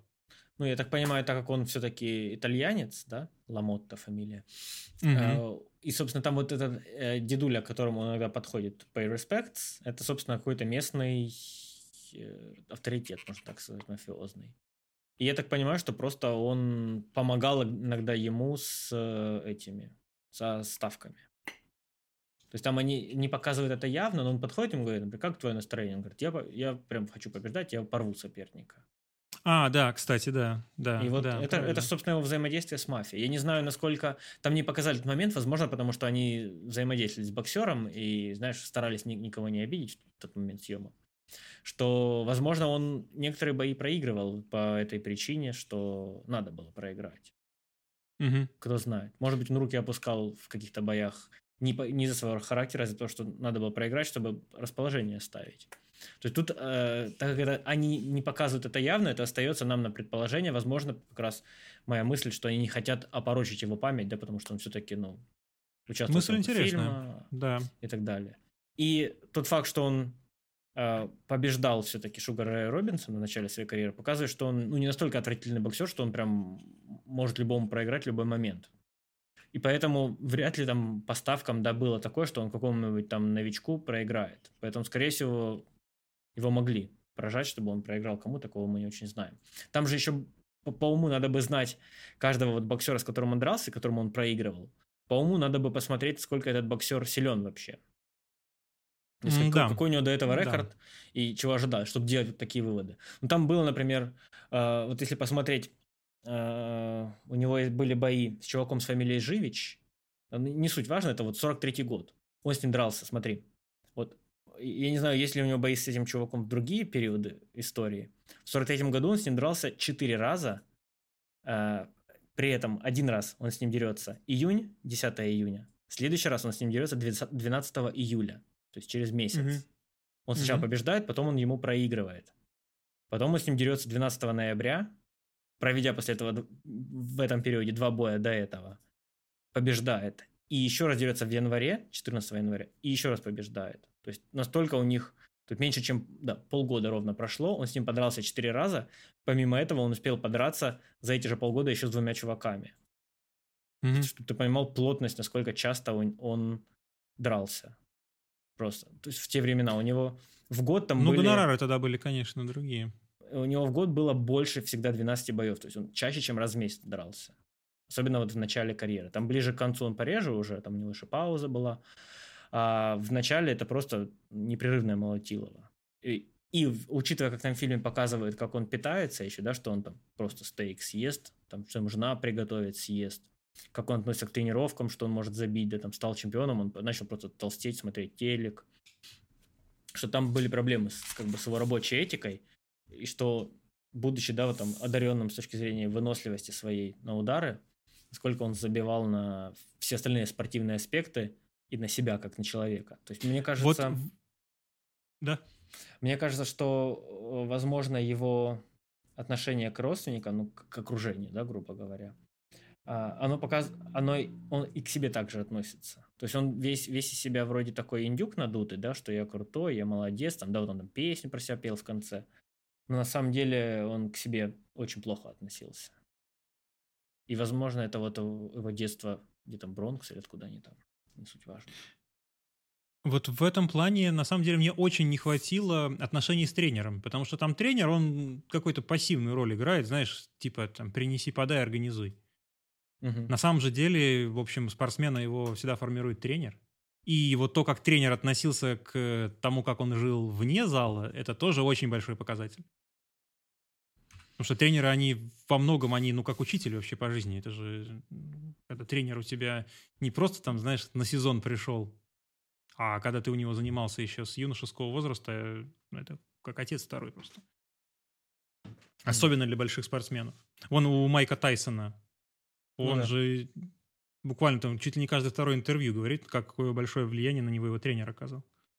А насколько в те времена вообще тренеры были значимы? Да, это все-таки время Второй мировой войны. То есть боксу там такому, такого уровня, это немного лет профессиональному боксу, кто в телевещании. Слушай, ну, Не знаю, я так понимаю, что еще с античных времен тренер это был, было очень... Я сомневаюсь, что там было что-то другое. Может, не знаю, может быть, э, опять же, это связано с тем, как сюжет, а, что они не хотели, что тренер, тренера не хотели порочить, что он, да, там, то есть показывать там тренера, который просто тренировал его, грубо говоря, и старался, то есть показать, ну, в каком свете ты его покажешь. То есть, если тренер делал все, что мог. Смысл показывать, если... Ну, не знаю, если так, знаешь, все боятся показывать, то стоило ли снимать Не, фильм? не то- Ну, Не то, что... Ну, я чувствовал, что там были, знаешь, некие вот э, компромиссы. Потому что они вместе с ним снимали, то есть, что они не хотели показать его там... Мне вообще кажется, что э, Лам- Ламота, э, когда как он, да, я не помню, когда он умер, до, до, Мгм. с- до выхода фильма или нет, но мне кажется, он даже не отстреливал, каким фильм его показывает. Нет, он после фильма он сказал, что я во время съемок понял, насколько я был плохим человеком. Хм. После, он- по- после премьеры он понял, да? Насчет этого не скажу, не знаю. А у Скорсезе тоже была проблема во время съемок, э, потому что фактически этот фильм его вытащил из э, наркотической зависимости. То есть он лечился, его Де Ниро, собственно, уламывал, что давай возвращайся на, снова на свою работу, заставил его фактически начать снимать этот фильм, и Скорсезе потом впоследствии сказал, что, возможно, его вообще спас не только карьеру, но и как человека Де Ниро, когда заставил снова возвращаться в режиссерское кресло. Мгм.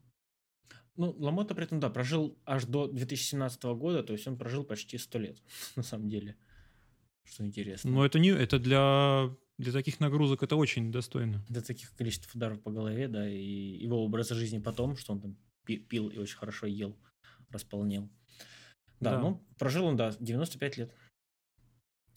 Вот, и, собственно, мне кажется, на чем я остановился, что э, он и к себе также плохо относится, насколько вот он, э, да, вот он брата своего позволял себе так обижать и так к нему относиться, каким-то там общим знакомым, э, как он к ним относился, да, там не, не- не поздоровается, не подойдет, если жена с ними общается, там э, он пытался ей исключить это общение, то есть и злился на них, как к женам Мгм. он своим относился, наверное, больше двух у него Ну, было. комплексы. Все, все, очень глубокие комплексы. Да, и вот я за ним заметил, там вот есть вещи, когда вот очевидно, что это бред. Да, там вот он, он там говорит, типа, вот ты, ты- изменила мне с моим братом, изменила мне с моим братом, и она злится на него, говорит, да, очевидно, что это бред, что это неправда, что он просто из злости это говорит. И он выбирает поверить в это специально и идет бить за это своего брата. И мне кажется, вот, э, мне кажется, есть, не знаю, ну, это не такая же черта, но есть такая штука, знаешь, когда тебе что-то говорят, и ты понимаешь уже, что ты не прав, или, или что человек, у человека есть разумное зерно, и стоит прислушаться, а ты продолжаешь, как выключаешь э, в этот момент, который тебе говорят, э, разумное зерно, и ты продолжаешь как бы игнорировать этот факт, который ты уже давно понял. То есть вот он, он же понимал, что это неправда. Ну, Ну, глуп. Да, это, это этап, который нужно вот в юношестве успеть преодолеть, возможно, с помощью учителей. Но когда во взрослом состоянии это остается, да, это, конечно, плохо. То есть там человек, да, там тебе пытается что-то доказать, или там что-то рассказывает, и ты намеренно делаешь вид, что ты его не понял, хотя ты давно уже все понял. Вот, Ну, я замечаю, это, что... это, это уже интернетный такой момент бывает. Ну вот я замечаю, что у меня есть такая черта тоже. То есть я, я возможно, кстати, я поэтому и хотел, чтобы он изменился в фильме. Ага. Может быть. Но, короче, вот э, мне было неприятно наблюдать за этим актером. Ну, нет, за боксером, за персонажем. Мгм. Но, знаешь, вот неприятно было наблюдать, и э, он делает еще хуже. Ты думаешь, да блин, да ну как? И, и с другой стороны, была какая-то надежда, что, блин, ну наконец-то, ну ты же можешь справиться. И для меня, вот мне было очень тяжело из этого смотреть фильм, что ты надеешься на исправление, а он делает еще хуже. И он скатывается, и да, скатывается, и да, скатывается. Так и было. И тебя Да. вот, вот это вот, как, как бои там идут, что это вот, вот мерзкое потное насилие такое, вот они прям вот сделали, прям мочилово такое, бестолковое, просто месиво в лица друг друга месяц стоят. И вот и он в это же месиво скатывался в жизни, в такое вот неприятное. Он становился пил, становился неприятным, вот еще более в общении. То есть он молодой еще был весь такой немножко более обходительный, да, да, там как-то там вот с друзьями старался более как-то э, ставить себя, то потом он становился наглее, смелее, знаешь, и, и более неприятным. Вот. И Да, да, вот оно, оно да. прям скатывается в какую-то кучу, которая, ну, изначально, когда я собирался смотреть фильм, я даже не ожидал, что вот его, э, ну, что он в- вот в такое, как бы, его повернут. То есть, и у меня Мгм. есть еще привычка, как бы, когда я смотрю фильм о ком-то, то ставить на место главного героя, ну, наверное, это не привычка, это типа так, так работает кино. Ну да, да, естественно. А тут ты как-то не, не становишься на его место, вот ты сторонний наблюдатель, и тебе прям как-то вот мерзко, что ли, становится от, от происходящего часто. То есть думаешь, ну Да. тут можно было по-другому поступить, тут можно было по-другому поступить. Ну вот уже тут просто так не делай, и все будет нормально. И все равно скатывается, скатывается, скатывается. Но вот у меня этот переломный момент был, то есть в начале, где он ругается, еще как-то, ну, ну, ну, возможно, сейчас он это преодолеет. Но когда он вот э, первое свидание со своей будущей женой, и вот он прям вот, ну, не знал вообще, вот, ну, что делать э, вообще с ней. Э, Это прям было совсем. То есть я вот с этого момента как-то и подумал, что вообще уже лучше не станет. Ну, Да. вообще, на самом деле, и в жизни такое. То есть, когда человек э, во всех аспектах в целом видно, что его биография настолько его заблокировала в э, какой-то гибкости, то обычно человек из этого и никогда и не вырывается. То есть, э, хоть ты как-то в каких-то э, интеллектуальных спорах с ним обсуж- пытаешься что-то, какой-то к общему знаменателю прийти, человек не, не гибкий. Что в личной жизни, что в работе, это все... В общем, это силь- очень хорошо человека показывает. Но мне кажется, при этом, да, все-таки он э, вошел в историю бокса как большой боксер. То есть не то, что он там был каким-то проспектом, которого попинали и выбросили. Да, То есть он да. есть в истории бокса. И мне кажется, что все-таки вот этот его характер, а, ну это более, наверное, глобальный вопрос, что в целом а, спортсмена или вообще человека больших достижений отчасти делает таким его характер. То есть любое большое достижение Мгм. требует некого склада характера, склада ума. То есть просто у него это было, да, вот такая твердолобость, которая выражалась в том, что он, да, он ревнует, и он ревнует до конца прям. И, э, да, там, или что он, кто-то ему не нравится, он ему не нравится до конца, и он будет так думать все время. То есть, возможно, это и помо- не помогало даже, а и, и, и, и в спорте как бы его таким сделало, что он вот мог стоять, не падать и терпеть долго. То есть понятно, что физический, да, там вот нокаут, это особенность организма генетические, которые ты не изменишь. Но все равно как- как бы терпение, не сдаться, не, не уйти, выйти снова, да, там, если ты проиграл. То есть он проигрывал людям, снова с ними выходил. С Робинсоном с этим лупился пять раз. Хотя он, да, там, выиграл, проиграл, да, там, сначала проиграл ему, потом выиграл у него, и потом, по-моему, всегда он ему проигрывал. И он все равно уже выходил. То есть ты выходишь против величайшего боксера в своей, в своей весовой. И это, Мгм. ну, мне кажется, довольно э, показательно. И в целом вот можно как бы экстраполировать на то, насколько нужно быть эм, не, не то, что нестандартным, а ну, пусть будет нестандартным человеком для того, чтобы чего-то нестандартного добиться. То есть вряд ли, например, да, возьмем рандомного человека, там, Безоса, допустим. Вряд ли же он не понимает, что он стал таким богатым за счет эксплуатации человеческого труда, правильно? Ну, невозможно, невозможно зарабатывать много, не забирая откуда-то это.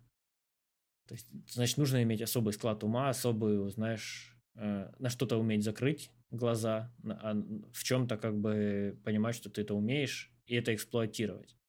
То есть я думаю, Мгм. здесь хорошо показано, что то, какой он человек, отчасти повлияло на его спортивную карьеру, на то, как она будет развиваться, и параллельно с этим то, как она развивалась, и то, какой он человек, возможно, и ухудшило его в итоге спортивную карьеру. То есть это помогло ему ее начать и чего-то добиться, но она, оно же залимитировало его не добиться большего и не стать да, там, на уровень Робинсона, потому что не было той рабочей этики, не было той гибкости, которая есть да, там, в плане подстроиться под соперника, лучше подготовиться и тому подобное.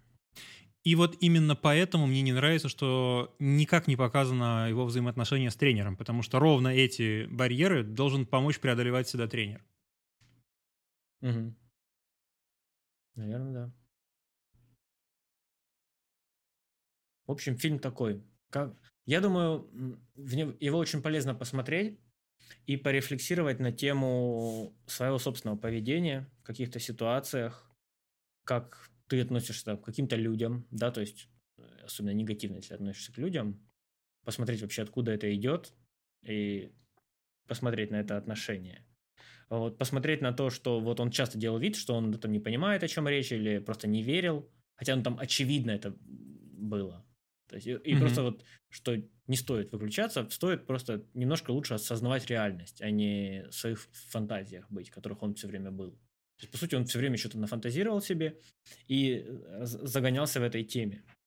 При этом, да, он же капец неуступчивый и неустойчивый одновременно. То есть он не, не готов уступать, но его вот, вот так вот легко э, сорвать на какую-то ярость.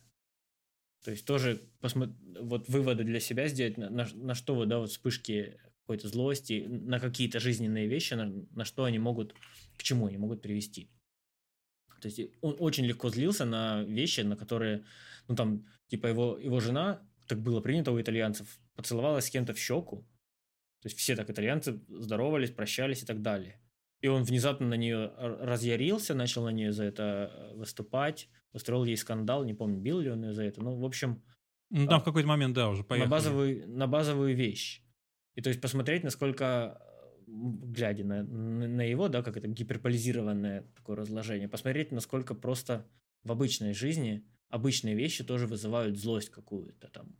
Допустим, ты идешь, да, там, и дверь окрашена, ты за нее взялся, разозлился. То есть вообще, угу. насколько это вредно твоей жизни, что разозлился, ты же не просто такой, я разозлился. Ты, у тебя портится настроение, ты, ты кому-то что-то высказываешь, то есть насколько сильно это вот распространяется, эта злость, которая вот возникла из ниоткуда, которая не должно было быть даже. То есть мне кажется, это хороший момент посмотреть на вот на том, они показали все-таки большой отрезок его жизни и как-то декомпозировать свою, что ли, жизнь. Да, но тут, естественно, еще не показан момент его взросления, потому что все эти вещи, как известно, они идут из каких-то нескомпенсированных вещей из э, детства, из юности. И, в общем, биография, она... Когда биография накладывает какие-то зажимы, и которые не решены в течение жизни, они только, ну да, они, в общем, к таким вещам и приводят. Да, он при этом из Нью-Йорка, то есть он рос, в, грубо говоря, в, в момент, значит, он родился в 22 году, это, грубо говоря, большая депрессия, да, наверное, период. Не, наверное, значит, раньше был. Ну, в общем, это не самое лучшее время в истории Америки между Первой и Второй мировой войной расти. И да, вот эти вот все э, банды, итальян... итальянцев же тогда еще не везде. Я не помню, было ли это в этом фильме показано или где-то еще, что там было такое, что ирландцам и итальянцам типа не входить какие-то рестораны было такое, что их за людей не очень считали. Ну, на ирландцев точно такой был расизм, знаешь, какой-то, наверное, шовинизм, mm-hmm. расизм.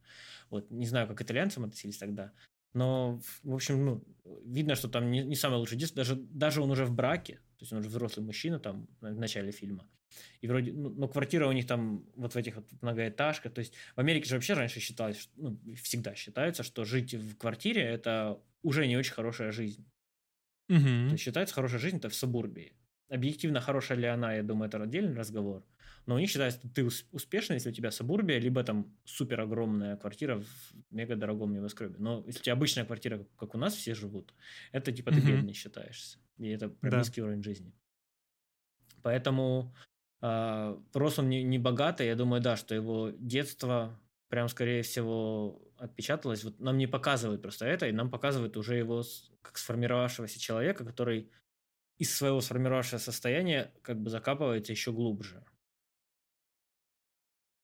Вот мне так кажется. Ну, кстати, Да? я, я поглядывал одним глазом на то, чем он занимался. Э, Да, рос на севере Нью-Йорка. Э, Его хотели или арестовывали за, за попытку ограбления, за, э, собственно, да, он в 19 лет он начал профессиональную карьеру, до этого он любительским боксом занимался. Э, а, что такое, реф- Reformatory, Reformatory School. А, да, и научился боксировать он, собственно, в, в тюрьме для малолетних. Ох. Это сам э, персонаж. Ну, в Да. смысле, реально Человек. Ламота. человек, да. Да, то есть... А, ну та- это много он- объясняет. Там он научился боксу, он вышел, чуть по-любительски побоксировал и начал заниматься профессиональным. Ну, это А. все объясняет в таком случае. А отец э, Джейка заставлял его драться с другими мальчиками, чтобы развлекать взрослых на районе. Э, Ну, это и они перебор, кидали конечно. ему им мелочь на ринг, карманную. Его Это отец собирал эту мелочь и использовал, чтобы платить аренду квартиры. Ужасно. Да. То есть его, по сути, по сути, не очень хорошее детство было. И матери вроде бы как у него не было, потому что она умерла молодой. Мгм. Вот что с ним сделала. Ну, полный детство. набор. Да. Что? И на такой позитивной ноте. Да, на такой позитивной ноте. Подписывайтесь на наши социальные сети. Посмотрите на список контента, который есть на нашем бусте, который все время обновляется. Ссылочка внизу. Смотрите нашу видеоверсию, которую мы рендерим каждый раз для нового выпуска с обновлениями. Заказывайте у нас цветокоррекцию. Ссылочки вы тоже найдете. Да. Ну, мы с вами встретимся снова.